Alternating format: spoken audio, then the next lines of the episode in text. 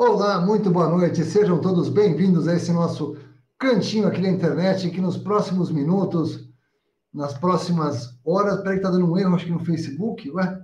Por algum motivo o Facebook não está disparando, ele só vai ter live. Vou ver se eu consigo liberar ao longo da, da live. Parece que não disparou no Facebook por algum motivo. Um erro temporário. Eu vejo o que aconteceu aqui depois. Enfim, como o assunto hoje é milagre, tá vendo? Ou seja, milagres são coisas que acontecem fora da curva. Na verdade, se você perguntar para cada irmão a definição de milagre, cada um vai dar uma definição diferente. É, como nós falamos no sábado, é interessante que a gente fala sobre o mesmo assunto, mas cada um sobre um determinado. É como se fosse um diamante, cada um fala de uma faceta. Mas é o mesmo diamante, não é outra diamante. Se você perguntar para mim, que sou mais novo aqui da turma, eu vou falar para você que assim, milagre é tudo aquilo que subverte as leis da física em nós. Porque Deus, ele é o criador, ele não está sujeito às leis da física. Nós estamos. As leis da termodinâmica, as leis da física. Por exemplo, para ele andar em cima, da, sobre as águas, para ele não é nada. Para Pedro andar sobre as águas é um milagre. Porque o, ser humano comum, ele pisa na água, ele afunda. Né? É, para gente, o normal é morrer. A gente sabe que, por exemplo, quando o cérebro humano fica segundos sem, sem oxigênio, ele tem lesões irreversíveis e são lesões teciduais. Não tem como trazer de volta. Pois o senhor pega para Lázaro que estava quatro dias morto, sem respirar, e Lázaro sai e está tudo normal. Ou seja, ele subverte em nós as leis da física. Então, esse, do meu ponto de vista, do mais novinho, assim, nossa, só que olha que coisa, ele faz isso e ele faz isso em público. Imagina para aqueles apóstolos que multiplicaram a, a comida ali. Para ele multiplicar a comida, ele fez 40 anos e alimentou milhões naquele deserto. Para ele não é nada alimentar uma multidão com pão e peixe. Podia brotar do, do chão, cair do céu, mas não, ele usou homens, nós, para fazer um milagre gigantesco. Ele começa a multiplicar, pois não que ele, porque ele, diretamente nesse, nesse episódio ele não fez. São os discípulos que fazem. Então, os milagres do Senhor são coisas preciosas, né, Mário? Puxa vida, o que é um milagre para você, Mário? Bom, eu, eu vou ousar discordar de, de Vossa Eminência. uh, na realidade, o milagre não é algo sobrenatural. O milagre é algo natural. Depende, claro, do ponto de vista, de onde você se situa, né? Do ponto de vista de Deus, o milagre é natural.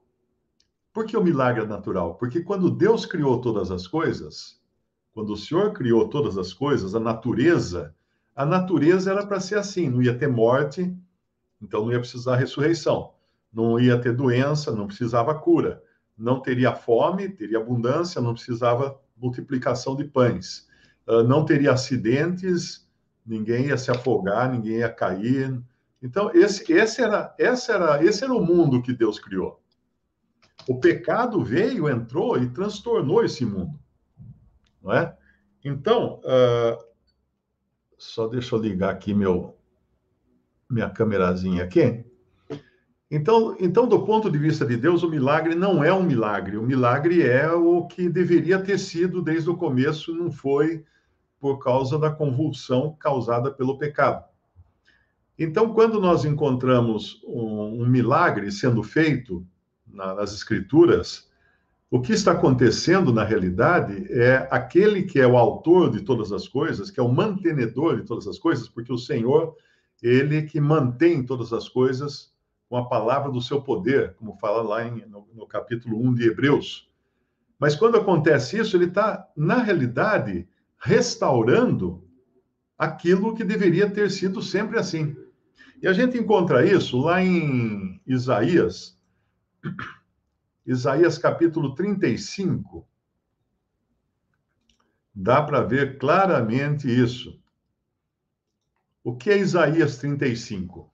É um, é um capítulo que nos fala do milênio, quando o Senhor vier para julgar as nações e separar os, os bodes das ovelhas, dos pequeninos irmãos, e e aí então restaurar o mundo para começar o seu reino de mil anos na Terra.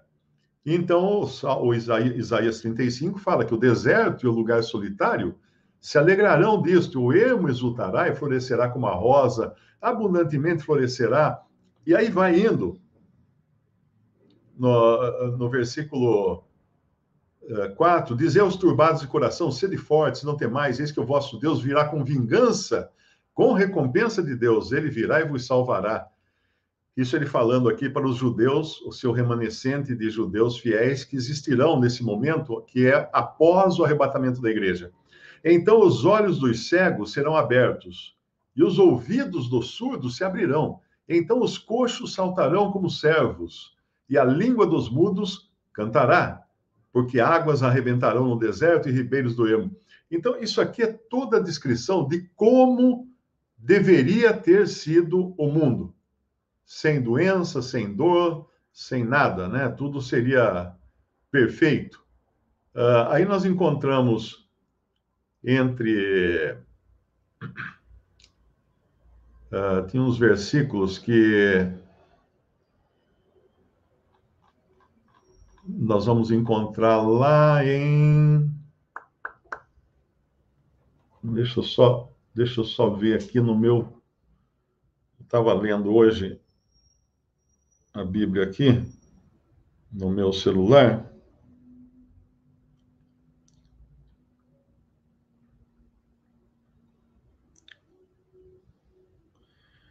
É, em,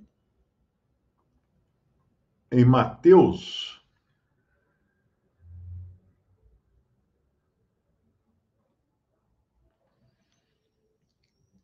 em Mateus capítulo 8, versículo 5.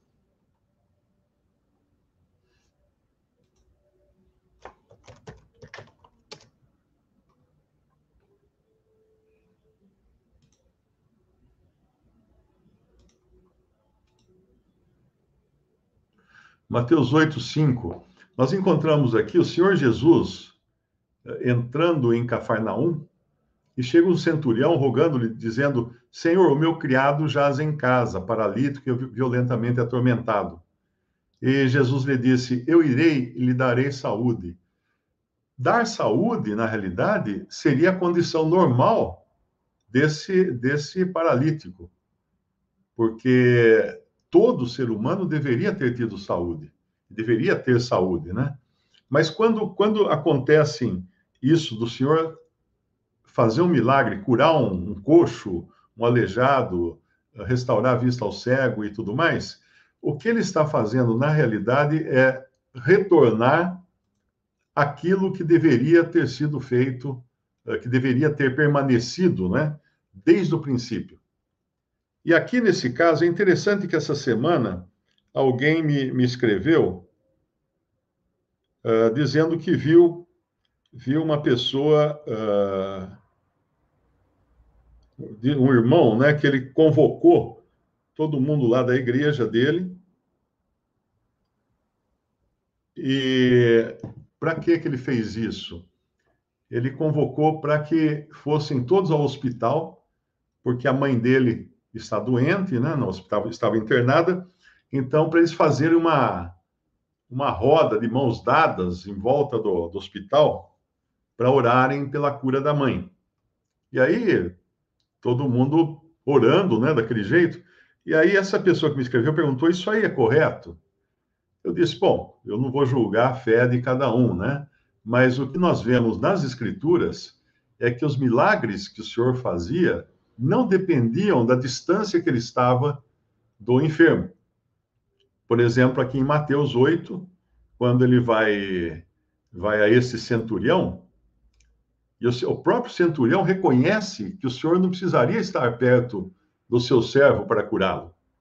Ele disse no versículo 7, e Jesus lhe disse: Eu irei e lhe darei saúde. O Senhor fala para ele. E o centurião respondendo disse: Senhor, não sou digno que entres debaixo do meu telhado, mas dize somente uma palavra, e o meu criado há de sarar. Pois também eu sou homem sob autoridade tenho soldados nas minhas ordens, e digo a esse, vai, ele vai, e a outro, vem, ele vem. E ao meu criado, faz isto, e ele o faz. Maravilhou-se Jesus ouvindo isto, e disse aos que o seguiam: Em verdade vos digo que nem mesmo em Israel encontrei tanta fé. Olha que coisa linda. Ele está elogiando um gentil, um gentil que não era do povo judeu, porque esse gentil cria que o Senhor poderia fazer o milagre de qualquer lugar, nem que ele estivesse em Marte, não, não precisava estar lá ao lado do enfermo. É claro que orar ao lado do enfermo, do enfermo, de um enfermo, né, pode trazer alegria também, pode trazer paz, pode, pode trazer consolo e conforto ao enfermo. Mas o Senhor não precisa. Você quer orar para alguém doente? Não precisa viajar, porque imagina se você tivesse um, um filho astronauta que está lá na estação espacial e pegou Covid. O que você vai fazer? Vai chamar a Space, SpaceX, alugar um foguete, botar os irmãos no foguete, subir até o espaço, se vestir de astronauta e ficar todos flutuando em volta da estação espacial, de mãos dadas, orando pelo enfermo lá dentro? Não. Então, Deus é poderoso, sim, para curar de qualquer lugar. E a fé de um que entendeu que não era preciso estar o Senhor presente no lugar para que a cura acontecesse, uh, surpreendeu o Senhor Jesus e ele elogiou então essa fé.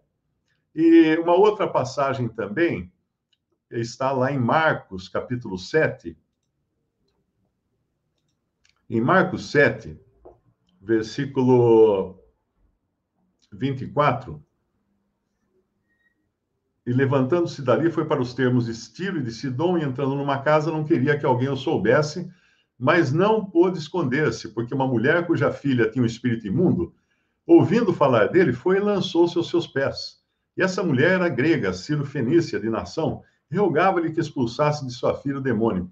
Mas Jesus disse-lhe: Deixa primeiro saciar os filhos, porque não convém tomar o pão dos filhos e lançá-lo aos cachorrinhos. Por que ele disse isso? Para provar a fé da mulher. Ele queria provar a fé da mulher, porque a mulher não era do povo judeu. E Cristo Jesus veio ao mundo primeiramente para os judeus. Primeiramente para os judeus. Então aqui ele vai provar a fé dessa mulher. E ela então respondeu e disse-lhe: Senhor, sim, senhor, mas também os cachorrinhos comem debaixo da mesa as migalhas dos filhos. Ela se sujeita, ela se humilha. Ela se humilha, para ela não tem não tem problema ela comer debaixo da mesa. Então ele disse-lhe: Por essa palavra, vai. O demônio já saiu da sua filha. E indo, ele para, indo ela para casa, achou a filha deitada sobre a cama e que o demônio já tinha saído. Então veja que não era preciso, não era preciso também ele estar lá ao lado da filha para operar o um milagre. Ele podia fazer aquilo muito bem de longe, como ele fez, né? Como ele fez de longe. Uma outra passagem também, nós encontramos lá em João, capítulo 4.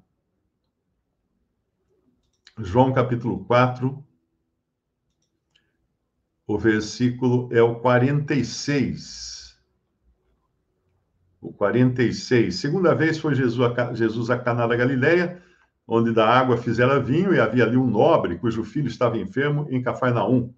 Ouvindo este que Jesus vinha da Judéia para a Galileia, foi ter com ele, rogou-lhe que descesse e curasse o seu filho, porque já estava à morte. Então Jesus lhe disse: Se não virdes sinais e milagres, não crereis. Disse-lhe o nobre: Senhor, desce antes que meu filho morra. Disse-lhe Jesus: Vai, o teu filho vive. E o homem creu na palavra, creu, olha a fé aqui, ó. Entra a fé aqui. O homem creu na palavra que Jesus lhe dissera, lhe disse e partiu. E descendo ele logo, saíram-lhe ao encontro os seus servos lhe anunciaram, dizendo: o teu filho vive. Perguntou-lhes, pois, a que hora se achara melhor? E disseram-lhe, ontem às sete horas a febre deixou. Entendeu, pois, o pai que era aquela hora mesmo em que Jesus lhe disse, o teu filho vive. E creu ele e toda a sua casa. Então, a ideia de que você precise ir lá longe, na presença do enfermo, e orar lá, a não ser que você vá orar presencialmente com ele, para confortá-lo também, para falar com ele, uh, é uma ideia um pouco até supersticiosa, porque você não está levando um poder que precisa ficar perto, porque senão você fica. Não é que nem de celular, né? Você fica longe da antena, ele, ele perde as barrinhas lá, ele, ele diminui as, aquelas barrinhas, né? A oração não é assim, a fé também não é assim. Por isso nós oramos por pessoas em qualquer parte do mundo, e até fora do mundo. Né? Só não oramos por mortos, né? Porque o morto não tem mais jeito. Depois que morre, o lado que a árvore cair, ali ela fica. Não, não, não se cair para um lado, fica daquele lado. Se cair para o outro, fica daquele outro. Então, não, não tem nenhum sentido orar por uma pessoa morta. Mas o milagre, então, é Deus restaurar a uma condição que era para ter sido sempre. Agora, por que, que ele por que, que o Senhor fazia milagres? E por que, que os discípulos faziam milagres? Bom, a primeira coisa é que o Senhor fazia milagres porque assim ele mostrava, ele apresentava suas credenciais. Isso está em Atos, capítulo 10. Em Atos, capítulo 10, quando, quando Pedro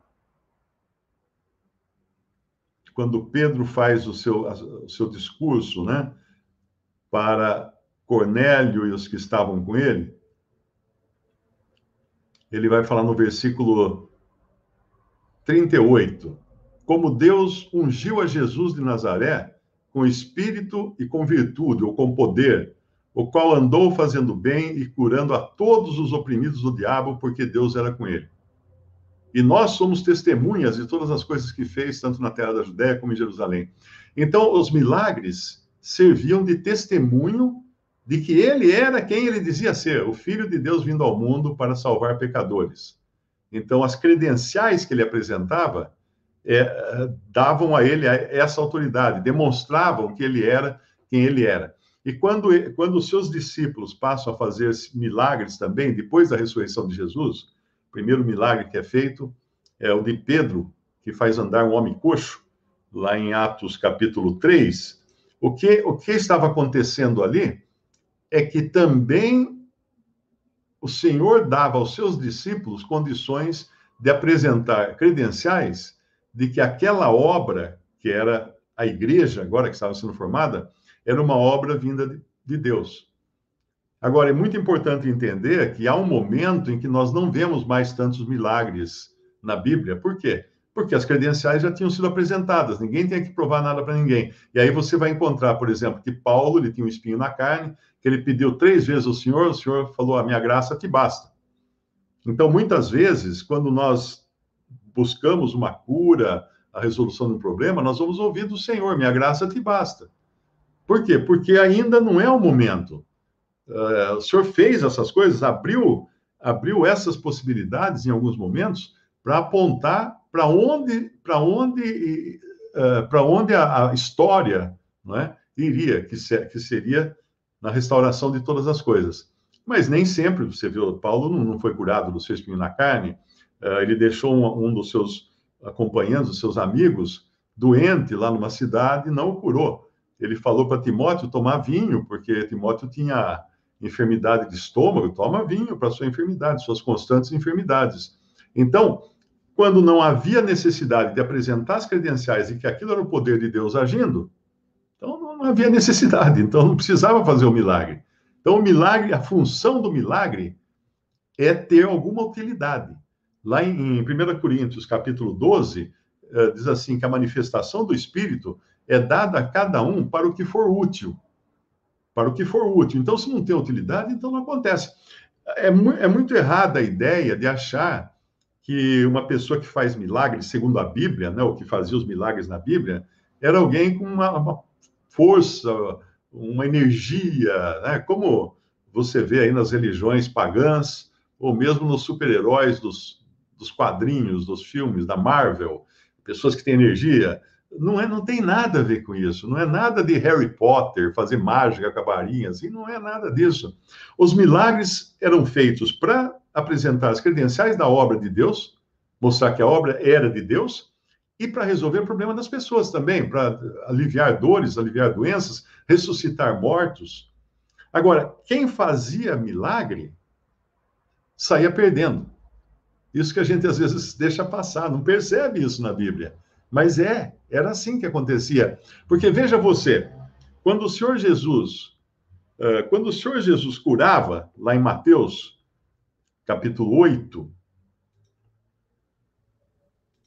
Mateus capítulo 8, versículo 16, diz assim: E chegada a tarde, trouxeram-lhe muitos endemoninhados, E ele, com a sua palavra, expulsou deles os espíritos e curou todos os que estavam enfermos, todos, para que se cumprisse o que fora dito pelo profeta Isaías, que diz: Ele tomou sobre si, ele tomou sobre si as nossas enfermidades e levou as nossas doenças.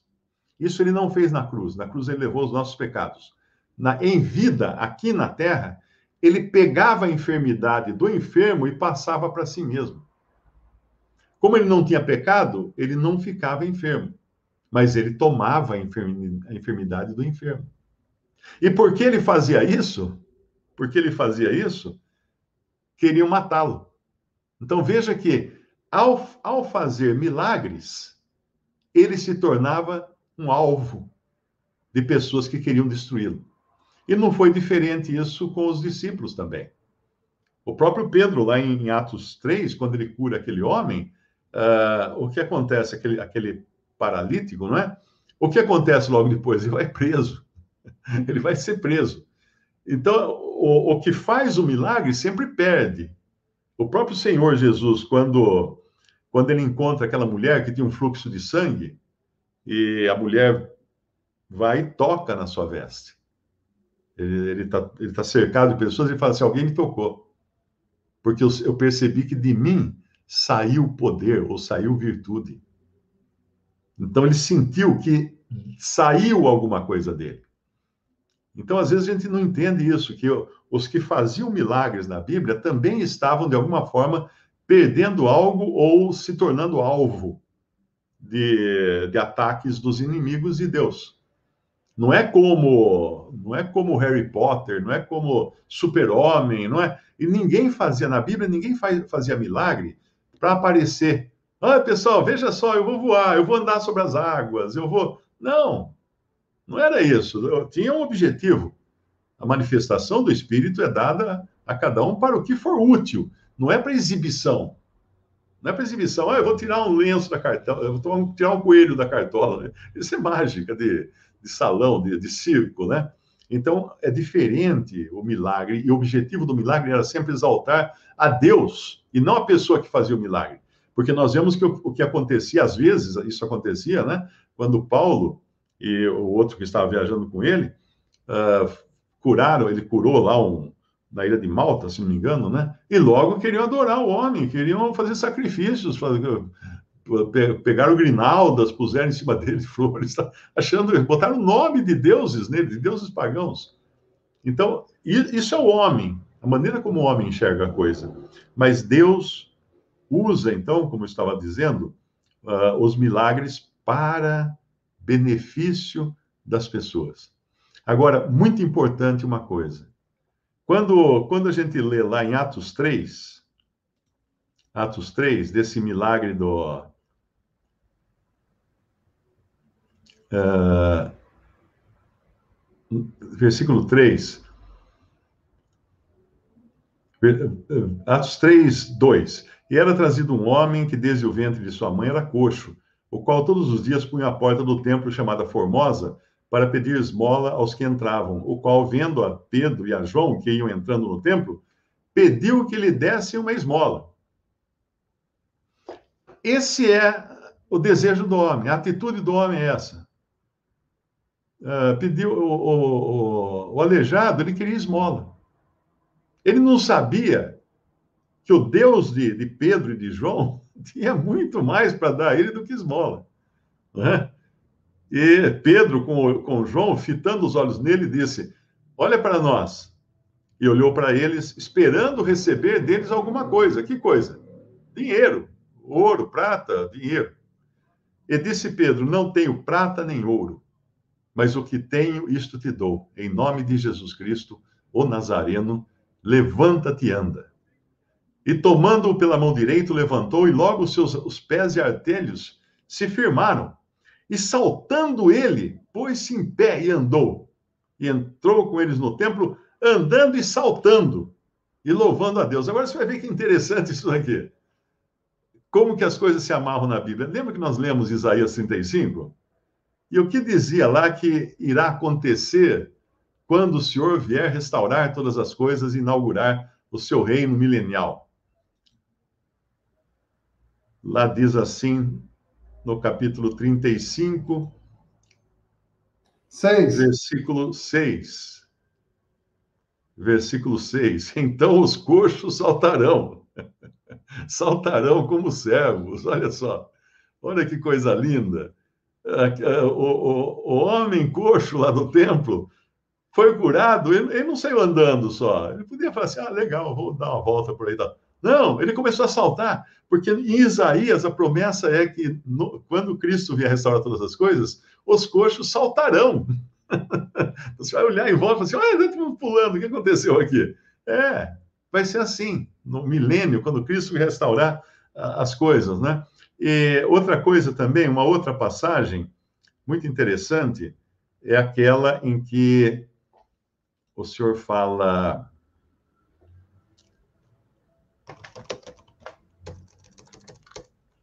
Eu acho que é da passagem que descem o homem pelo telhado. É Mateus 9. Mateus 9.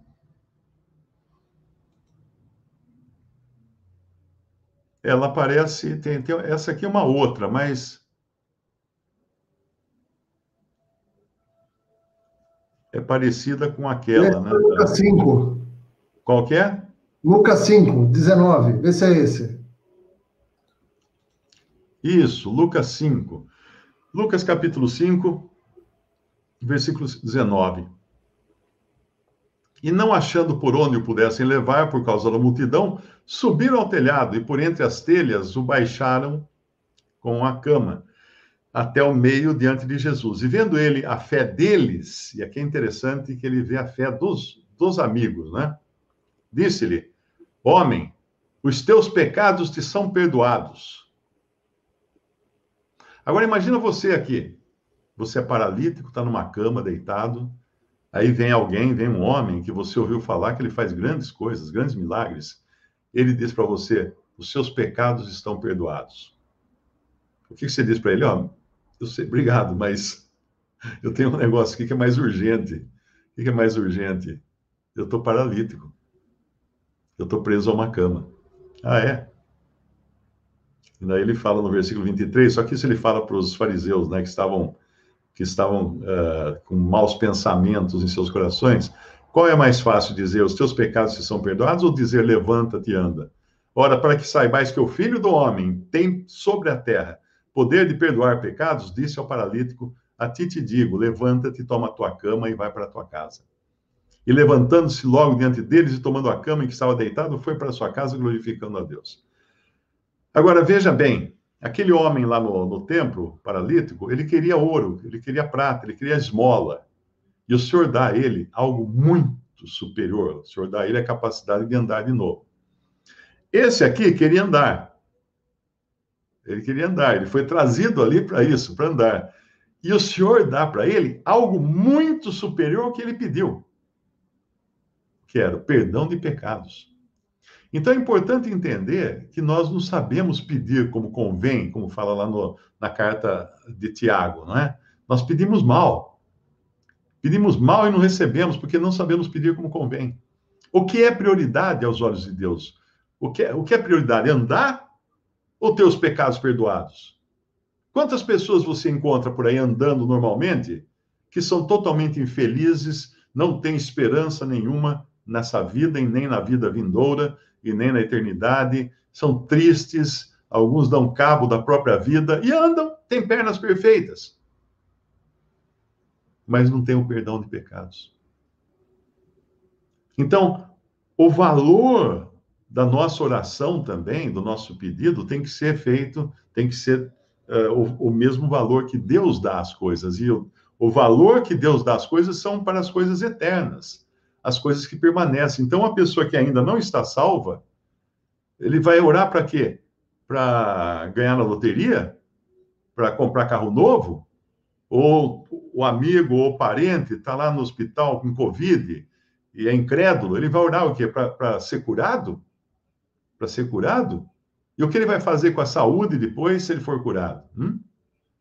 Precisa ver isso, porque às vezes a pessoa vai ganhar saúde só para voltar a uma vida de, de gandaia, de, de, de confusão, de sexo, de pecados, para isso. Então, a oração, quando nós oramos para o incrédulo, nós temos que orar pela cura da alma dele, que é o perdão de seus pecados, para que ele creia em Jesus e seja salvo. Essa é a oração feita com sabedoria. A oração feita com sabedoria. Uh, pedis e não recebeis, porque não sabeis como pedir, né? O que pedir. E, e lá, e lá em, em 1 João fala que tudo que pedimos segundo a sua vontade, receberemos. O que pedimos segundo a sua... E qual a vontade de Deus? A vontade de Deus é salvar. É perdoar pecados. Eu falei um pouco antes que sempre que alguém alguém uh, faz um, um, um milagre na Bíblia, essa pessoa sai perdendo. E teve um que fez um milagre imenso e perdeu a vida. Quem foi? O próprio Senhor Jesus. O Senhor Jesus, para nos salvar, ele deu a própria vida. Ele, ele fez o milagre da salvação, o milagre de, de nos resgatar dos nossos pecados, mas isso custou para ele a própria vida. Ele saiu perdendo, vamos dizer assim, no primeiro, no primeiro momento, ele saiu perdendo daquele milagre que ele fez para nossa salvação, para nos ter ao seu lado. Até aí.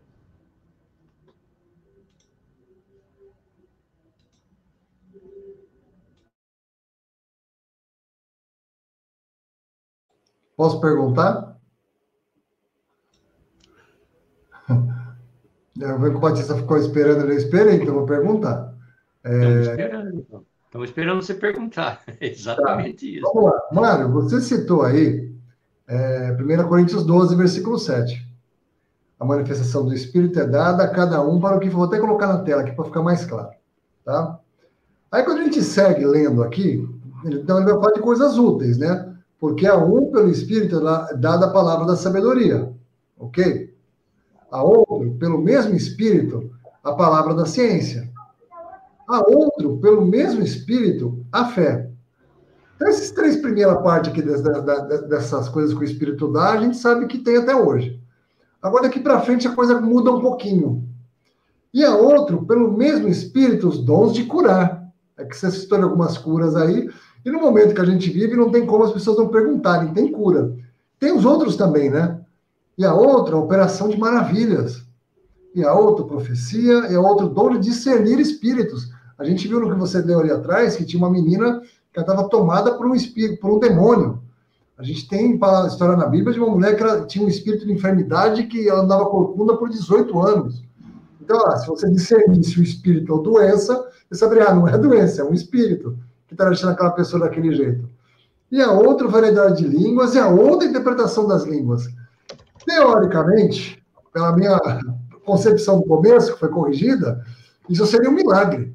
Uma pessoa discernir espírito, como é que você olha na rua, passa uma pessoa, olha lá.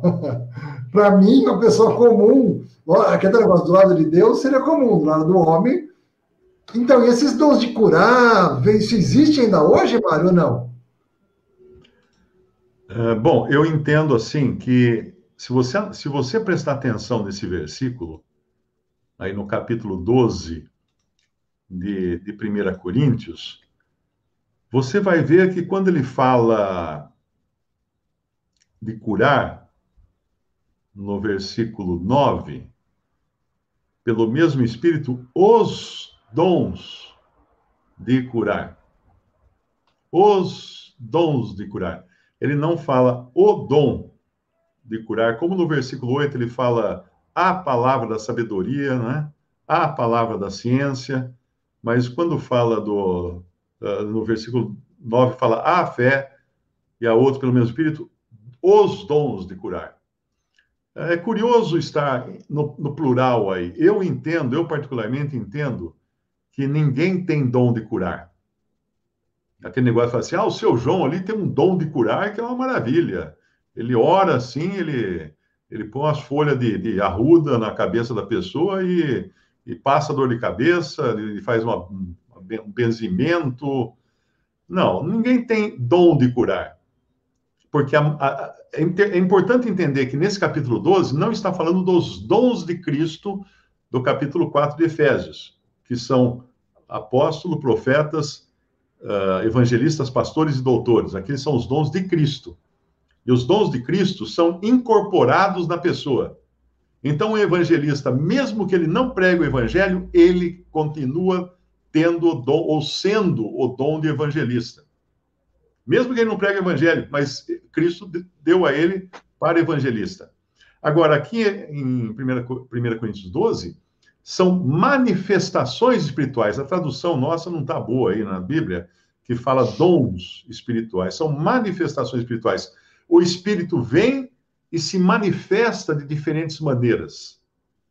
Então, ele, ele vai, eh, no inglês, acho que fala, né? Eh, mas a cada um a manifestação do Espírito, isso. E os dons de curar também, no plural, né? Então, eu entendo que Deus dá essas manifestações na medida da necessidade, porque ele falou um pouco antes que as manifestações, os dons, o dom do, do, a manifestação do Espírito é dada a cada um para o que for útil. Então, se não é útil, ele não dá. Não é a pessoa que tem.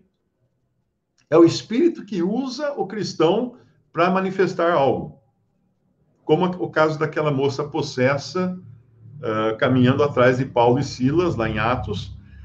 Ela estava falando coisas que pareciam corretas, né? Esses homens que anunciam a salvação, esses homens são servos do Deus Altíssimo. Mas na realidade estava errado o que ela estava falando. Primeiro, que ela estava colocando nos homens o foco. Segundo, ela estava usando uma terminologia que era Deus Altíssimo. O Deus Altíssimo era conhecido pelos hebreus no Antigo Testamento. Para um judeu, ele não é Deus Altíssimo, porque Deus Altíssimo é distante. Nós temos um Pai, que é muito próximo, né?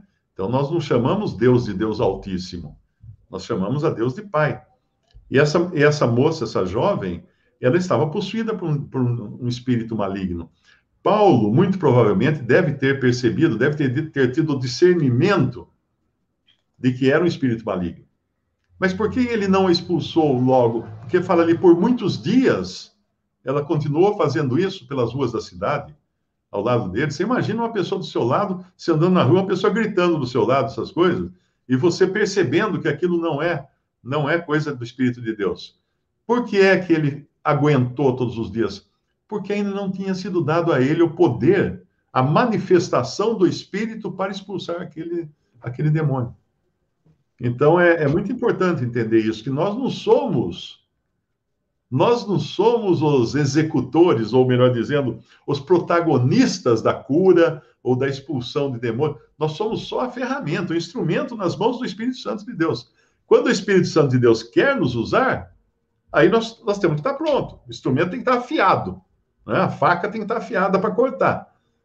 Mas enquanto, enquanto o Espírito Santo não nos utiliza, não adianta querer pegar a varinha do Harry Potter e ficar batendo na cabeça das pessoas, achando que com isso você vai conseguir curar alguém. Então, é muito importante entender isso, porque Satanás faz também sinais. Basta olhar lá no, no livro uh, de Êxodo as coisas que ele fez. Ele imitou, ele imitou os sinais que Deus fazia, mas só piorou a vida dos egípcios. Porque se vinha, vinha Moisés e mandava multiplicar as, as rãs, né? Ele também fazia, aqueles magos faziam a mesma coisa, aumentava ainda mais o problema, os rios ficavam cheios de rã. Se, se Moisés veio e, e fez o rio ficar de sangue, né? Aí os, os, os egípcios poderiam falar assim: ah, ainda bem que a correnteza do rio levou embora esse sangue. Ah, mas lá vem os magos de Faraó e fazer o quê? Fazendo a mesma coisa, só, só piorou a situação deles. Então, isso é o que Satanás faz, né? Ele imita, mas imita para pior. A gente pode ter certeza que não vai ser bom. Então, esses milagres, é, é bom entender isso. Não sei se eu respondi sua pergunta uh, com essa questão de ali. O detalhe é que está no plural.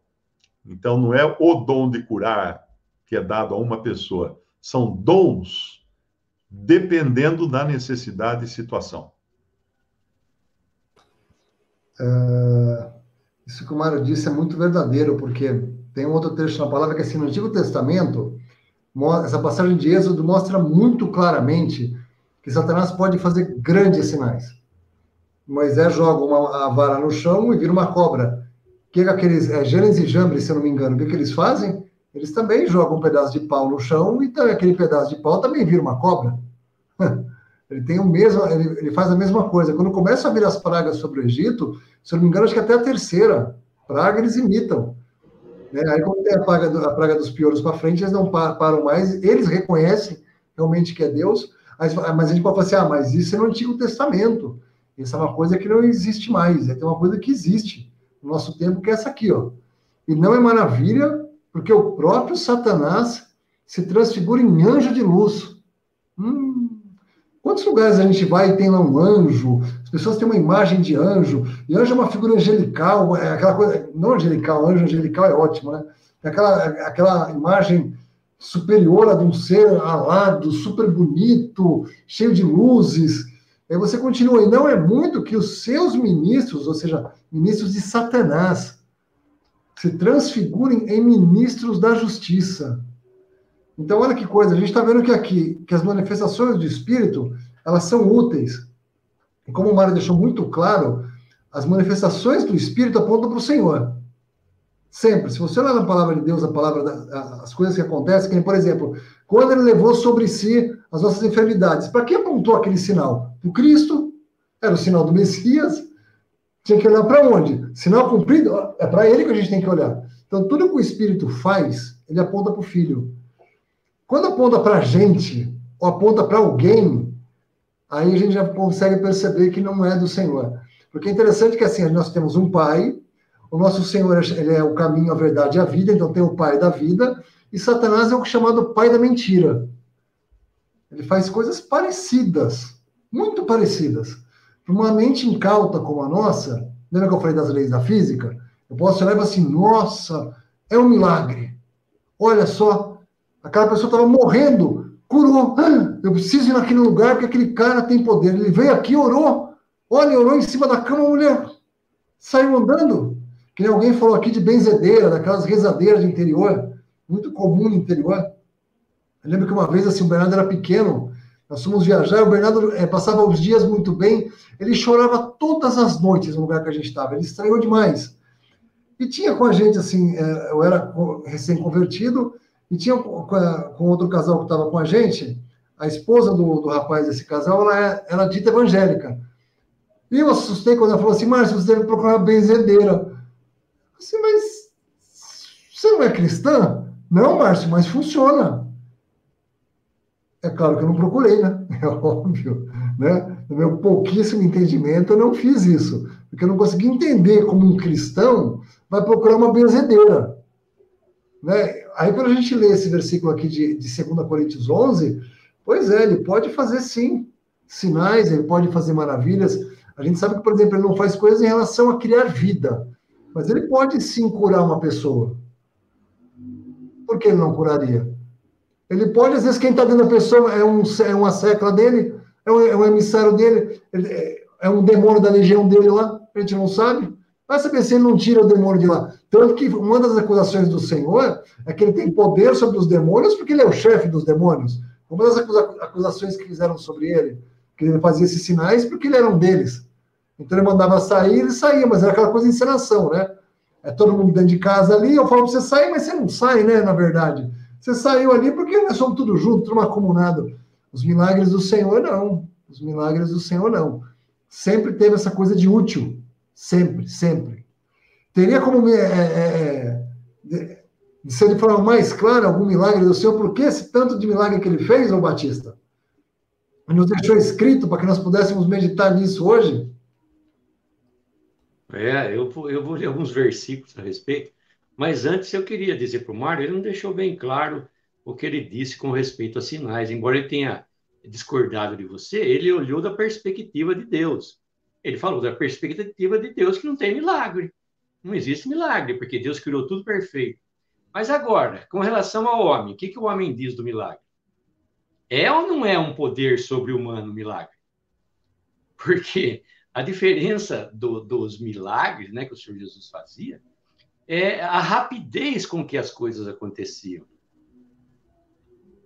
Né? Porque o homem fala assim: oh, vou fazer várias sessões de milagre. Aí você vem um dia, dois, três, tal, nós vamos fazer uma corrente de oração e você vai ficar curado. Não, o Senhor Jesus punha a mão, ele dizia, ser curado, abre-te, efata, fala, levanta a menina, vem para fora, Lázaro, a rapidez com que ele faz as coisas. É, o sobre, é um poder sobrenatural. Não é um poder que o homem tem de fazer isso. É, o homem não tem esse poder. E o Senhor Jesus tinha. E isso, claro, também era o que atraía a atenção deles. Como nós falamos da, da menina lá de, de Atos, né? Que atraía a atenção das pessoas. Um, um, uma, um milagre, uma maravilha, uma coisa que estava né, falando, fazendo diferente, embora fosse é, o poder do diabo, nós não estamos querendo relacionar isso, mas atraía atenção. Qualquer sinal, o homem fica, o homem fica curioso, né? Veja umas rodinhas que tem aí na praça, quando alguma pessoa está fazendo alguma coisa diferente, fica aquela roda de curioso, né? Querendo saber o que está acontecendo. Assim como os gregos, né? Com, querendo saber o que Paulo tinha para dizer. É, é, um, é um poder, né? É um poder sobrenatural. Mas tem uma definição aqui que o milagre é uma intervenção de Deus nos assuntos desse mundo. Já que está caído, né? Esse mundo caiu, né? Por causa de Adão, né? O mundo todo, né? Toda a criação caiu juntamente, despencou, né? Todos, né? E o pecado entrou. Então, o milagre é uma intervenção de Deus nos assuntos desse mundo, de tal forma que a intervenção não pode ser explicada pelas leis ordinárias da natureza. Essa intervenção não pode ser explicada né, é, por qualquer lei ordinária da natureza. O homem não, não usa a lei como ele quer, ele quer, ele quer fazer isso. Ele quer usar as leis naturais para dizer que Cristo fez alguma coisa usando uma lei natural. Não, foi uma coisa sobrenatural. Não é? Não fazia parte, tanto que o, o machado, o machado flutuando e, e Pedro andando sobre as águas, é, tem um comentário muito interessante, né? Que diz que nem, em nenhum momento Deus agiu sobre as, as leis da natureza. Embora ele fosse o senhor dela, ele fosse o criador, ele é o criador de todas as leis e o mantenedor, e a lei que mantém tudo isso também foi ele que fez. Ele em nenhum momento mexeu com a com as leis da natureza. Quando ele fez aquele machado flutuar e quando Pedro andou sobre as águas, ele mexeu no objeto, no objeto machado. Ele não parou, porque se ele tivesse é, anulado a lei da, da, da gravidade, não só boiaria o machado, mas boiaria tudo aquilo que era mais pesado que estava no fundo, né? Que estava no. Se ele invertesse a lei da gravidade, as pedras que estavam no fundo do, do rio boiariam também, assim como o machado. Ele interfere, ele não para as leis. Tudo continua na mesma coisa. Ele vai interferir no objeto ou na pessoa, assim como foi com Pedro, né? A pessoa. Então, e o machado, não existe Deus para as leis né, da, da, da gravidade para poder. Não, ele não faz, não precisa fazer tudo isso, ele faz com o objeto, como já falei com as pessoas. Mas o, os sinais, né, os milagres, a palavra de Deus nos fala que são é, três palavras que aparecem como milagres, né? Sinais, maravilhas e prodígios. Né? O sinal, particularmente, é uma correspondência que tem com um ato milagroso e a revelação, sempre traz uma revelação, né? A Virgem, esse, vos será o sinal, a Virgem dará à luz a um filho. Nenhum outro sinal vos será dado, a não ser o sinal do profeta Jonas. Quando ele fala, quando, quando todos os milagres que estão nas Escrituras, seja ele no Velho Testamento, seja ele no Novo Testamento, ele tem um motivo para estar ali. Não aconteceu, nada aconteceu ao acaso. Né? O Jonas por exemplo, ser engolido por um grande peixe, não é? É, é, é, um sinal de que o filho do homem ia estar três dias e três noites no seio da terra. Era um sinal. Aquilo que aconteceu com Jonas lá atrás, no Velho Testamento, era um sinal né, de que o Senhor Jesus iria ficar, então, no sepulcro três dias e três noites. E quando ele fala em João 2, que pergunta para ele, oh, quem te deu tal autoridade para ficar aí derrubando a mesa dos cambiadores, né, com, com as, as, as aí batendo, então quem te deu tal autoridade? Ele diz assim, destruir esse templo e em três dias o reedificarei. Nada que o Senhor Jesus falou também eh, não tinha sentido. Porque, mesmo que na hora não teve sentido para os apóstolos, para os discípulos, depois eles vão compreender. E mais para aqueles, o sinal para eles, a palavra para eles, era destruir esse templo e em três dias o reedificarei. Mas os judeus falam para eles assim: ah, você é demais, você é o bom, né? Esse templo demorou 46 anos para ser erguido e agora você vai reerguer esse templo em três dias? Ah, isso não existe. Isso é demais. E ele estava falando isso com respeito ao seu corpo. Né? Este templo, né, o templo dele, não era o templo lá que demorou 46 anos para ser edificado. Né? E no caso do, do cego de nascença, os discípulos perguntam para o Senhor Jesus: quem, quem foi que pecou? Em João 9, né? Foi ele? Foi, seu, foi seus pais ou foi ele? Para que ele nascesse cego? O Senhor Jesus disse para ele: deixa eu abrir para não falar o versículo errado, né? É...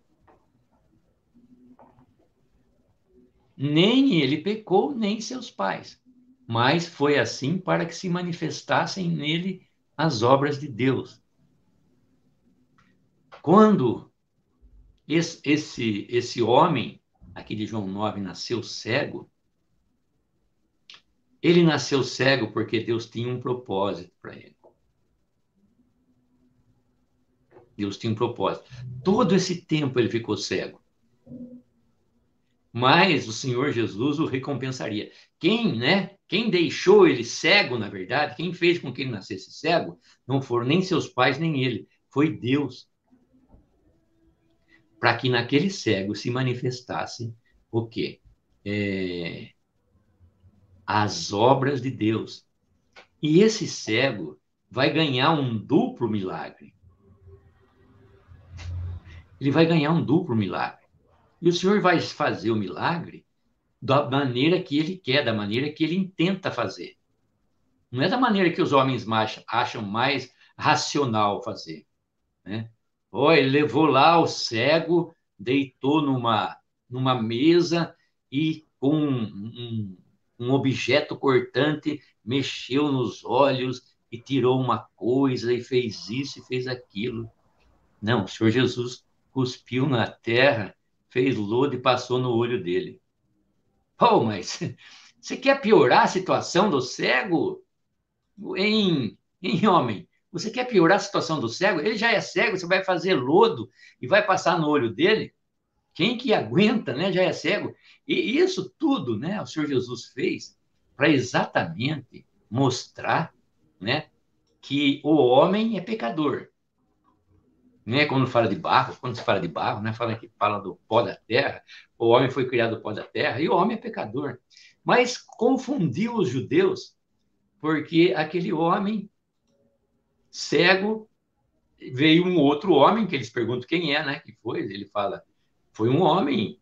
E depois ele fala que é Jesus. E os judeus ficam falando, mas como foi isso? Barro. Ele fez o barro, colocou no meu olho. E eu, e eu fui, me lavei e voltei vendo. E esse cego, então, ele ganhou dois milagres. Um, ele restaurou a visão. Foi-lhe restaurada a visão depois de tantos anos, né? Nas trevas de cegueira, né? E depois ele vai ficar diante do Senhor Jesus.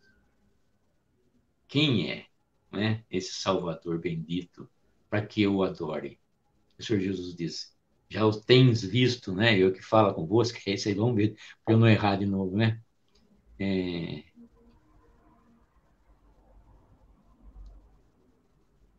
Aqui, Jesus lhe diz: oh, é, Quem é ele, Senhor, para que eu nele creia? Crês tu no Filho de Deus? Foi a pergunta que o Senhor Jesus fez para ele, né? E ele disse: Quem é ele, Senhor, para que nele creia? Jesus lhe disse: Tu já o tens visto e é aquele que fala contigo. E ele disse: Creio, Senhor, e o adorou.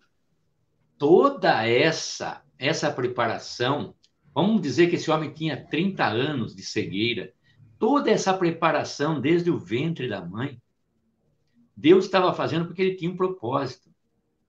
Manifestar naquele homem, né, as obras de Deus. Dizer ali um cego de nascença, um cego de nascença, jamais haviam é, ouvido, né? Quando alguém nasce cego, já foi falado aqui, né? Ele não consegue ver depois de grande, porque o cérebro dele não foi impressionado, não recebeu as imagens, as cores, né? Então, quem, quem mostra para o olho, né? Que cor que é aquela, que cor que é isso, que cor que é aquilo, é o cérebro porque ele fica impressionado com aquilo, fica lá a impressão, e depois ele, ele fica normal. Você olha, você vê, o seu cérebro traduz aquilo que você está vendo. E esse homem, então, ninguém jamais tinha ouvido falar que um cego de nascença havia sido curado. Impossível. Com 10 anos, se você tentar curar alguém, né, hoje é diferente, né, mas se você tentar curar alguém, você não vai conseguir porque ele não tem as imagens que era para ele ter desde a infância, foram geradas né, no, cérebro dele. E, e dizem, os pais dizem, ele nasceu cego, nós sabemos. Para ainda mais corroborar, fortalecer que ele era um cego de nascença. Né? Mas aquele, o senhor fez tudo isso, né? Ah, eu contei da, fazendo um parênteses aqui, nós contamos a história de Naaman, Deus faz um, uma coisa fenomenal, né? Ele faz um homem sair lá da Síria, traz a caravana dele, leva tempo. Primeiro tem a menina que, que vai de escrava, né? Para trabalhar na casa de Naaman. Deus coloca a menina lá, fala do, de Eliseu, né? ele fala com o rei, mexe o rei da Síria, mexe o rei de Israel, e leva toda aquela caravana e vem né, diante de Eliseu, e Eliseu diz para ele mergulhar no Jordão sete vezes, e daí ele mergulha e, e, sai com a pele dele como a pele de uma criança. Verdadeiro milagre. Não é com a pele natural que ele tinha, é com a pele como de uma criança. Zerinha, zero bala, cheirando cheirando a, a, carro novo, cheirando a criancinha. Quem não cheira um bebê, né? Que cheiro gostoso que tem um bebê. Ele saiu com aquela pele da criança, um verdadeiro milagre. Não foi com a, com a, com a antiga que ele tinha, não. Deus não faz as coisas pela metade. Cumpriu nele. Mas o que eu queria dizer é que toda essa essas coisas aconteceram para que fosse curado um homem. Ele tirou Naaman de lá, trouxe para Israel, curou esse homem, e esse homem voltou para lá curado. Mas voltou diferente. É, ele veio de um jeito e voltou de outro. Ele não só recebeu a cura, mas ele conheceu quem era realmente o verdadeiro Deus, que era o Deus de Israel. Não existia outro Deus a não ser o Deus de Israel. Ele vem de um jeito, volta de outro. O cego nasceu de um jeito e, e vai voltar vendo, e o Senhor Jesus vai se colocar diante dele para que ele pudesse ver agora quem era o Senhor Jesus dos milagres. Olha que bênção, né? Que bênção que esse homem recebeu. Que bênção que recebeu Naamã, né? Depois de toda essa esse esse movimento, né? movimento. Por que Deus não curou toda, toda a caravana de, de que veio lá junto com Naaman, né? Não, Deus tinha um propósito naquela hora, que era curar Naaman. E todos os milagres que existem na palavra de Deus, eles têm um propósito. Eles nos ensinam. O Senhor Jesus queria, Deus, né, no Velho Testamento, o Senhor Jesus no Novo, queria ensinar aos homens alguma coisa. Nada foi em vão. Né? Nada foi em vão. E esse propósito dele é, na verdade, o povo de Israel, Israel, né? Tem o, versículo que diz: os judeus buscam sinais. E o Mário leu no, no, trecho de, de João 4 do Rego: se não vir de sinais, não crereis. Os judeus tinham que ver sinais.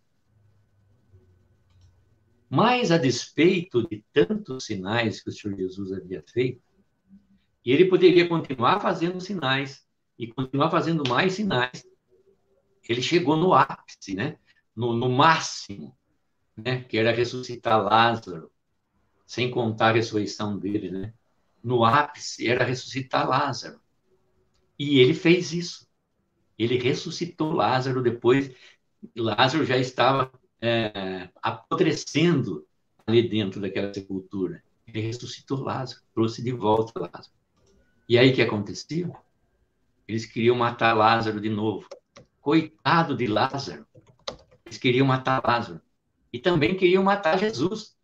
Vamos nos livrar dos dois, porque eles esses fazem sinais, né? O Mário falou ali que que eles queriam matar Jesus por causa dos sinais.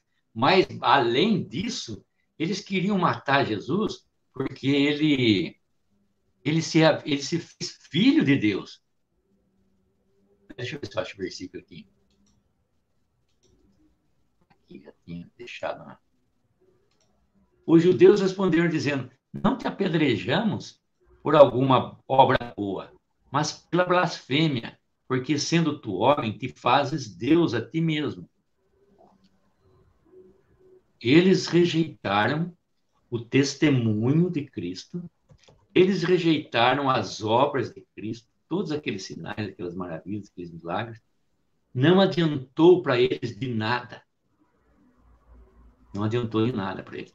Então, aqueles sinais também, aqueles milagres, não tem nada a ver conosco, a igreja, gentios que nós somos. Todos aqueles sinais que foram feitos nos evangelhos foram para os judeus. E até alguns sinais, né, depois né, da ressurreição e da glorificação do Senhor Jesus, que ele subiu aos céus, alguns sinais continuaram ainda sendo feitos, porque as escrituras não estavam todas fechadas. Hoje as escrituras estão fechadas. Está tudo feito. Ninguém precisa mais de sinal. Eu quero responder sua pergunta lá, Marcos. Deixa eu responder sua pergunta lá. Tem.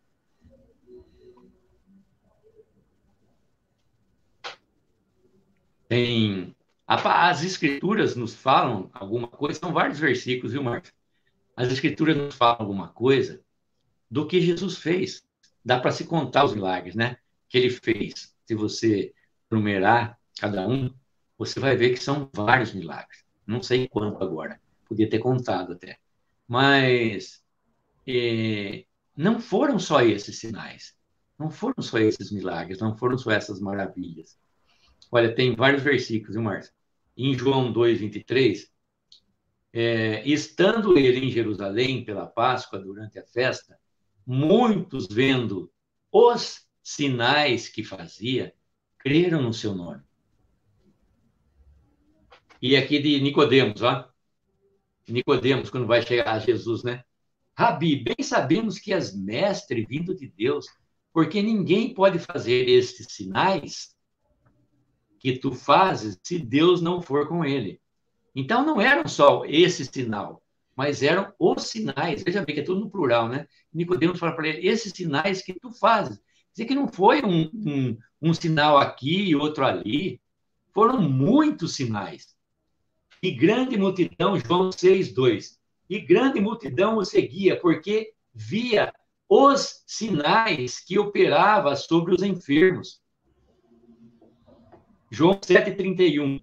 E muitos da multidão creram nele e diziam: quando Cristo vier, fará ainda mais sinais do que os que este tem feito? João 11:47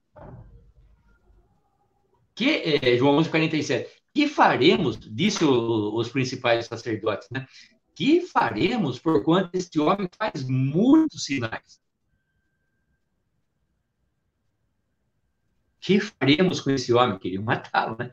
Por causa disso, né? como Mário disse, e porque ele se dizia filho de Deus, ele sendo homem, se dizia filho de Deus. É, em João 12, 37. E ainda que tivesse feito tantos sinais diante deles, não criam nele. E ainda que ele tivesse feito tantos sinais diante deles, não criam nele. Quando em Lucas 16, né, quando o rico diz para Abraão: manda lá, eu tenho cinco irmãos, manda lá é, alguém para avisar eles para que eles não venham nesse lugar de tormento que eu estou aqui. Abraão fala para ele: tem Moisés e os profetas. Se não creram em Moisés e nos profetas, é o, é o próprio Israel, né? Se não creram, eles diziam que tinha Moisés tinha os profetas, mas eles não criam. Se não creram em Moisés e os profetas, muito menos irão crer se alguém dos mortos ressuscitar e for ter com eles. E foi o que aconteceu com a cegueira de Israel. Nem um morto ressuscitando diante deles que eles viram. Eles viram que ele já estava ali. O Senhor esperou né, aquela enfermidade se tornar uma morte. Lázaro morreu.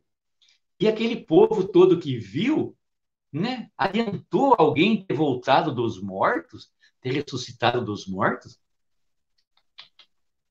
Não. E para nós hoje, é interessante esse pensamento, né? Esse pensamento de que hoje por que, que nós não temos tantos milagres hoje? Por que nós não precisamos de milagres? Uma que não é para a igreja. A igreja não busca sinal, nem milagre, nem nada. Né? É, que causa né, podemos atribuir ao fato de não vermos operando ao nosso redor os milagres que aconteceram no Velho no Novo Testamento, nos Evangelhos, né? E no início de Atos. O que, aconteceu nos dias atuais? Acabou? Acabou-se? Como o Mário respondeu, né? O Mário teve uma resposta a respeito disso. É, certamente ninguém vai ousar questionar a prerrogativa ou o direito de Deus de agir como lhe agrada nos céus ou na terra. E pode ser que mesmo agora, nesse momento que nós estamos falando, ele estenda a sua mão para a libertação ou socorro de seus filhos. Pode ser que ele faça isso. Nós não estamos duvidando aqui, quando a gente fala, né? Fala, ah, então você não crê em milagre, lá não tem milagre na sua igreja. Não, ninguém duvida de milagre. Nós não duvidamos do poder de Deus que ele tem de poder fazer a liberdade que ele tem, a hora que ele quiser, quando ele quiser, como ele quiser, como diz o Isaías, né, na, nas quintas-feiras, Isaías quando, quando, né, e da, da, maneira que ele quiser, a hora que ele quiser, ele tem esse poder. O homem, o homem não, não detém esse poder de autorizar e de falar, Deus, agora senhor faz esse milagre aqui, agora faz isso, agora faz aquilo, ou agora nós vamos fazer isso, fazer aquilo, com um poder que eles não têm. Esse poder emana de Deus. E o Senhor Jesus disse que ele fazia as mesmas obras por Deus. Deus que autorizava ele a fazer todas aquelas obras. Ele não fez nada né, do, da, da, que não fosse da vontade de Deus. Então, nós, nós não excluímos né, que Deus pode curar hoje. Não excluímos isso quando nós falamos aqui. Né? Embora nós tenhamos lido, o homem lê todos aqueles sinais, aquelas maravilhas, o, o mar vermelho abrindo, fala, oh, Deus pode né, fazer um, abrir um mar vermelho na sua vida, Deus pode né, mudar você de posição de uma hora para outra. Claro, ele pode fazer e ele faz isso. Nós sabemos porque muitas coisas nas nossas vidas Deus fez alguns milagres né? E o milagre da conversão, né? A conversão é um verdadeiro milagre. E outros milagres que não vamos entrar em detalhe aqui, né? que cada um pode contar aqui, né? Cada um que se converteu pode contar os milagres que Deus fez na sua vida. Não só de curar, ele pode curar também, né? Como fez, né? Comigo, Né? Ele pode curar quando ele quiser. Não existe, então. Agora, os homens querendo usar isso para demonstrar que eles têm algum tipo de poder, eles têm algum relacionamento com Deus, né? esses dons de curar na hora errada. Por quê, né? Então, Deus está fazendo isso, mas ele não assume com isso um testemunho público. Quando ele faz um milagre na minha vida, ou na vida de qualquer outro irmão, isso não é um testemunho público. Não precisa ter público olhando. O senhor não está interessado em público agora, para que as pessoas vejam. Hoje nós cremos, hoje existe a fé, hoje existe o Espírito Santo morando em cada crente. Nós temos fé agora, assim como Tomé, né? Nós, nós falamos aqui, Senhor meu e Deus meu. Nós já cremos, nós já recebemos, nós já vimos, né? nós já sabemos, nós já provamos e nós já comprovamos que o Senhor é bom, né? E não precisa algum testemunho público para demover-nos, né, das nossas dos nossos sentimentos, do que nós pensamos a respeito de Deus. Não precisa mais isso. E o homem quer fazer um espetáculo sem autorização e sem poder para fazer isso. O homem não tem poder ressuscitar morto. Quem que vai fazer isso? Curar de uma enfermidade qualquer. É Deus quem faz isso, não é o homem. Não tem, né? Se Deus não der para o homem, o homem não consegue fazer nada. E tem muitos que se revestem de poder aí, querendo fazer isso, né? É... A ação, não, não, essa ação de, de, de qualquer milagre, né? Hoje, não assume uma forma de testemunho público, porque o Espírito Santo não está apenas agora presente na igreja, mas para convencer para reprovar, para trazer à luz e colocar, né, envergonhar o mundo diante de Deus. O Espírito Santo quer trazer todas as coisas à luz agora. Quer mostrar o pecado né, do homem, convencer ao mundo do pecado, da justiça e do juízo. É isso que ele está querendo fazer hoje. Ele está querendo salvar o quê? O corpo físico? Não. Ele quer salvar a sua alma, o seu espírito. Esse é o propósito né, do Evangelho. O Evangelho de Deus é poder de Deus para a salvação de todo aquele que crê. Então, o Espírito Santo está preocupado com isso agora, em edificar os crentes, né? E mostrar, né, o Senhor Jesus, trazer, mostrar quem é o Senhor Jesus, a obra do Senhor Jesus. Ele não está querendo mostrar sinais, maravilhas e milagres. Isso foi no início. Isso foi para os judeus, né? É... A palavra de Deus está fechada agora. Não tornaria a palavra de Deus mais eficaz se eu saísse fazendo milagres aí hoje. Porque está fechado, as escrituras estão fechadas. Toda a revelação de quem é Deus, que Deus é poderoso, que Deus faz, e Deus desfaz a hora que Ele quer, né? e tudo que vai acontecer em Apocalipse que nós vemos, tudo isso já está escrito. Tudo isso já foi revelado. Olha só, a revelação. Apocalipse, que significa revelação, que o Senhor Jesus revelou a João das coisas né, que iriam acontecer. Está tudo aí escrito. Está né? Tá tudo aí escrito. Não, não, não existe necessidade de Deus ficar querendo provar o seu poder, né? a sua força, com um milagre. Ele não está interessado nisso. E isso não vai tornar mais eficaz né, o, o, a, o poder né, é, da sua palavra. Não existe complemento é, na Bíblia, não existe assim, ó, anexo 1. No dia tal foi curado o João da cidade de tal, tal, tal, tal. Deus manifestou maravilhas, tal, tal, tal. Não existe anexo 1 na Bíblia, anexo 2, anexo 3, né? demonstrando o poder de Deus, o poder que Deus fez. E muitos mentirosos aí, né? o que, que acontece, né? O... Eles, eles dão. Bom, o Márcio sabe, o Márcio não sabe, mas o que, que acontece? Uma pessoa, agora, é canonizada, é julgada santa, quando ela morre. Não é quando ela faz os sinais viva, quando ela está viva. É quando ela morre. Porque existe, olha, essa, essa coisa. O homem é, o homem é, tem uma engenharia, né? Um, uns pensamentos com respeito às coisas que, que ele faz, que é assim, é um verdadeiro engenheiro. O homem é engenheiro em criar coisas que não são de Deus, né? Coisas que ele imagina que são. Aí, alguma pessoa ora para aquela, aquela pessoa que morreu faz 20, 30, 40 anos, para que ela interceda por aquela enfermidade daquela pessoa que está ocorrendo ali, para que ela interceda junto a Jesus ou a Maria, né? Pior ainda, e para que ele possa, né, curar. Como se aquele morto, olha só que absurdo, como se aquele morto tivesse poder de interceder, né, para Jesus, para que ele cure uma pessoa que está que tá enferma. Ele é canonizado porque alguém disse que pediu a intercessão dele e foi curada. Olha que absurdo. Olha que absurdo.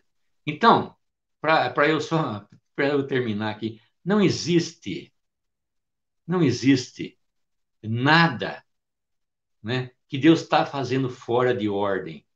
Deus está fazendo tudo numa perfeita ordem. Quem faz a desordem, né, quem causa todo esse reboliço é o próprio homem. Porque ele é incrédulo, ele não quer a palavra de Deus. Ele não quer a palavra de Deus como está escrita. Ele quer a palavra de Deus como ele acha. E o que, que ele vai achar? Ele vai achar o grande trono branco. O Senhor Jesus, né? Ele vai, o juízo, né? Diante de Cristo. Ele vai achar o trono branco. Fala, Márcio, desculpa aí. De... Não, desculpa nada, é que você está falando, é que você tá falando algo aí. É, Para a gente não perder o fio da meada, acho que é interessante.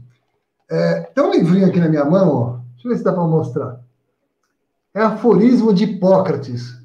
Esse livrinho aqui foi escrito 400 anos antes de Cristo.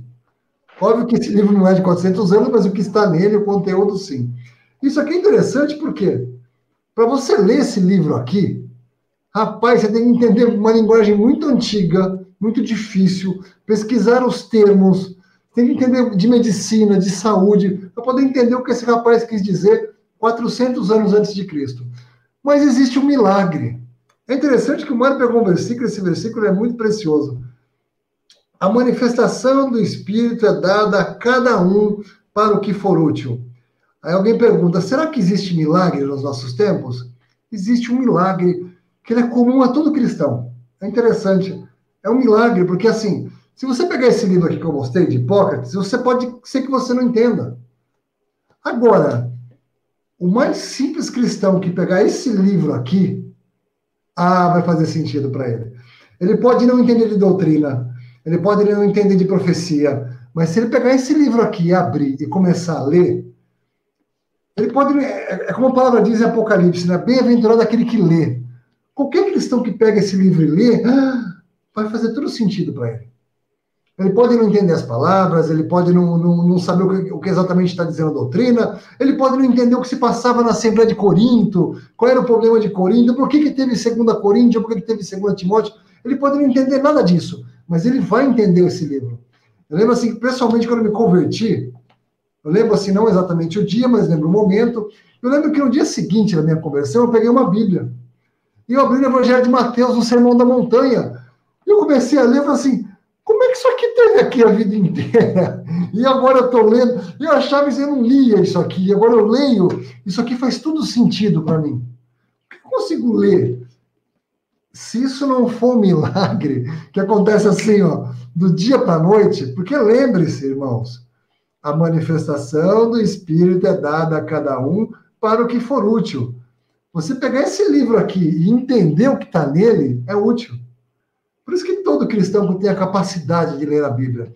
A gente às vezes fala que, assim, que existem alguns sinais que acompanham aqueles que creem. Por exemplo, uma pessoa que acompanha essas lives aqui, que está aí ó, uma hora e vinte, ouvindo, ela pode não conhecer o Mário, o Márcio, o Batista, ela pode não. É, mas se ela ouve aqui 10, 20 minutos, ela fala assim: nossa, tá, faz sentido o que eles estão falando sobre a Bíblia. Esses versículos. Isso é um milagre. É que a gente, tá, a gente acha que isso é uma capacidade natural. Aquilo que o Mário falou, do lado de Deus, todos nós deveríamos entender a voz de Deus. Do lado do homem, você conseguir ouvir a voz de Deus, entender a palavra de Deus, isso é um milagre. e, e assim, não é um milagre seletivo, não. Todo cristão tem essa capacidade. Todo, todo. Não passa em branco.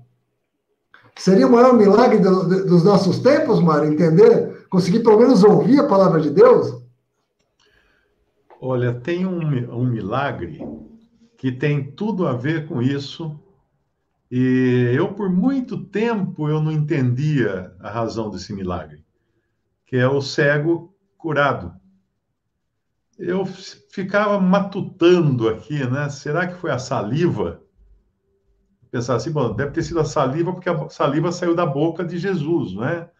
Ou será que foi o barro, da saliva feita com barro? O barro tinha alguma propriedade medicinal, né? Vamos começar a passar barro nos olhos dos cegos para curar.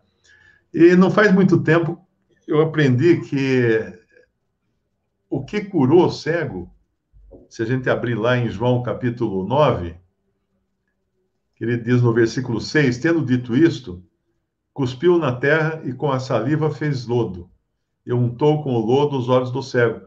Não adiantou nada. O cego podia falar assim: Senhor, não estou vendo, não adiantou nada.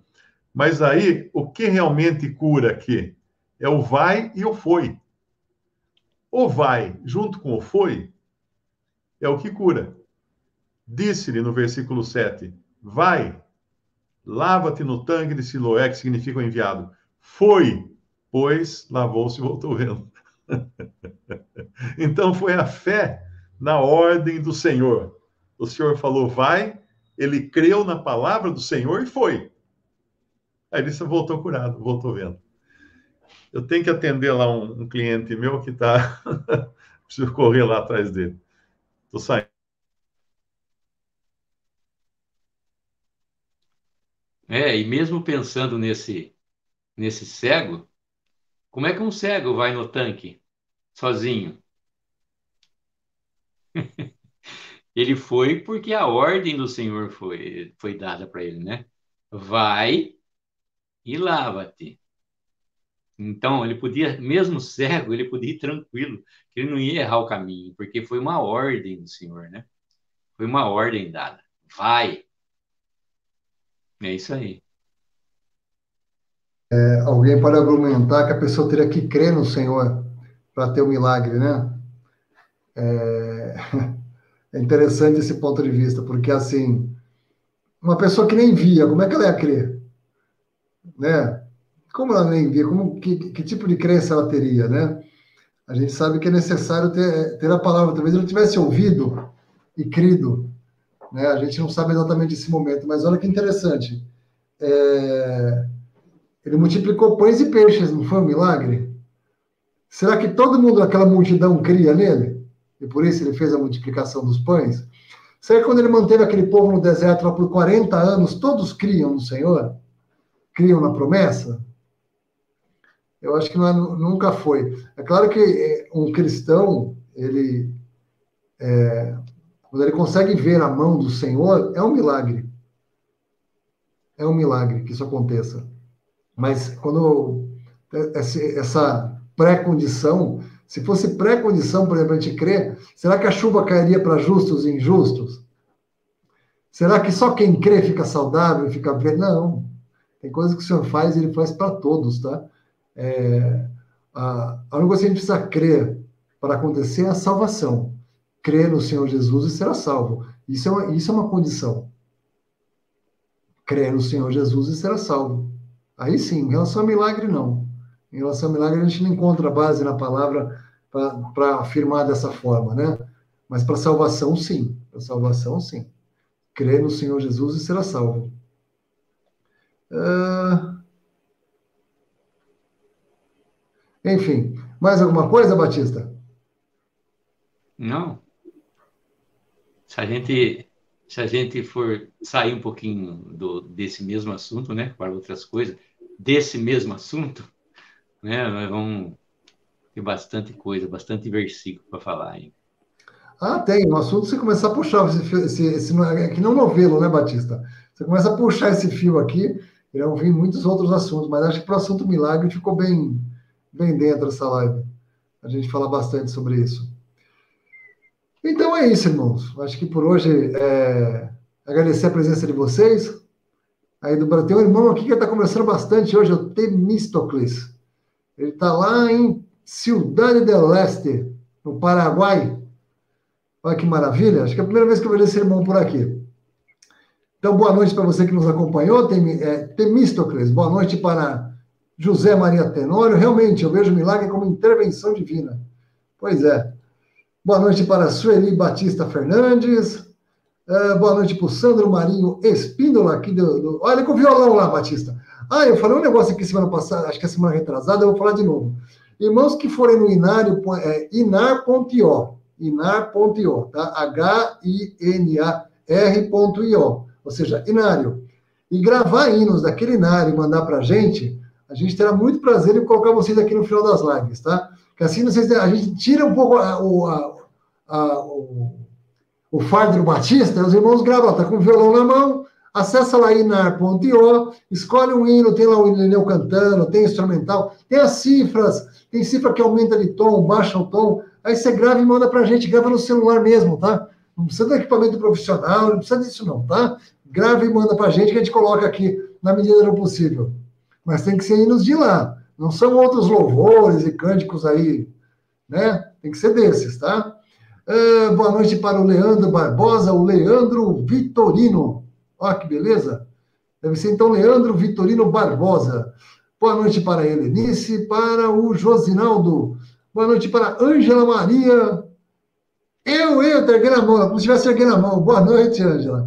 Boa noite, Peliette, rapaz. Olha que maravilha ver seu irmão por aqui. Muito bom. A Jussara falou, mas já acabou? Puxa, amanhã tem mais, Jussara. Não seja por isso. Não seja por isso. Boa noite para Luzinete Fidelis, para o Luiz Antônio Colombo, para o Josué Max. Olha que beleza. Boa noite para o Vladimir uh, Valdir, Valdir M.E., Valdir-me. Não sei se é, esse, se é esse o nome exatamente. Uh, Márcio, me perdoe, mas continuo na dúvida sobre dons de cura. Então, Manda um e-mail para é, é contato arroba mariopersona.com.br, é contato arroba respondi. Tem um outro e-mail também que você pode mandar essa dúvida, que a gente vai encaminhar lá para o Mário responder para você, se for possível, tá? É, opa, peraí, deixa eu preciso mudar esse negócio. Uh, peraí, tira aqui, salva aqui. Cadê aqui? Esse aqui. Manda e-mail para esse aqui, ó.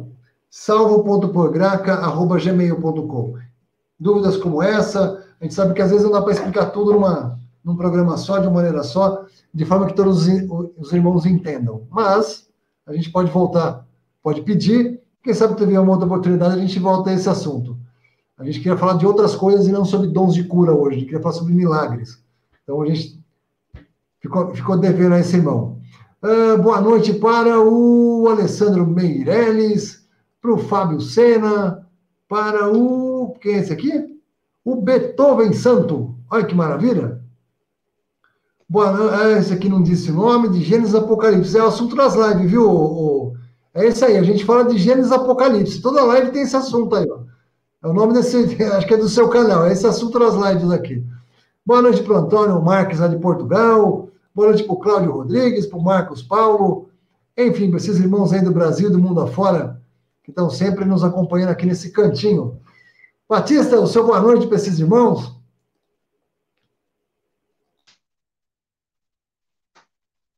Boa noite a todos. É, falar para a Jussara que ela está acostumada duas horas de quinta. Ontem ela estava na live também de, de Brasília, duas horas. Então está acostumado com duas horas, está mais cedo então, né? O Pedro que interrompeu aí a nossa.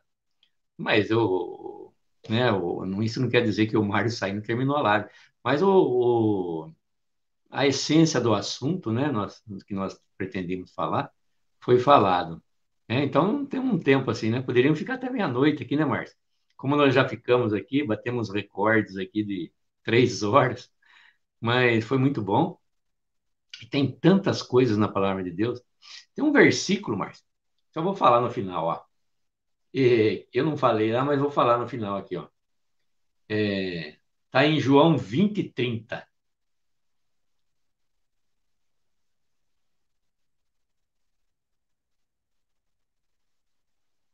Você sabe o que eu ia falar desse, desse versículo? Ainda bem que você falou. Eu ia falar desse versículo, mas você falou. Que bom, pode falar.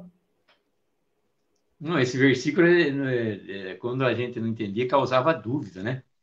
Mas é, Jesus, pois, operou também em presença dos seus discípulos muitos outros sinais que não estão escritos nesse livro, né? É, muitos outros sinais ele, ele operou dentro do seu, dos seus. Como fala do livro? Cadê o livro, Márcia?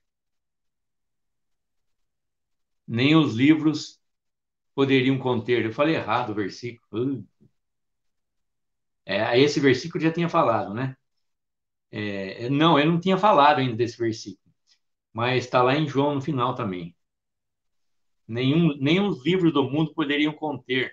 É, João 21, Marcos. Vamos ver.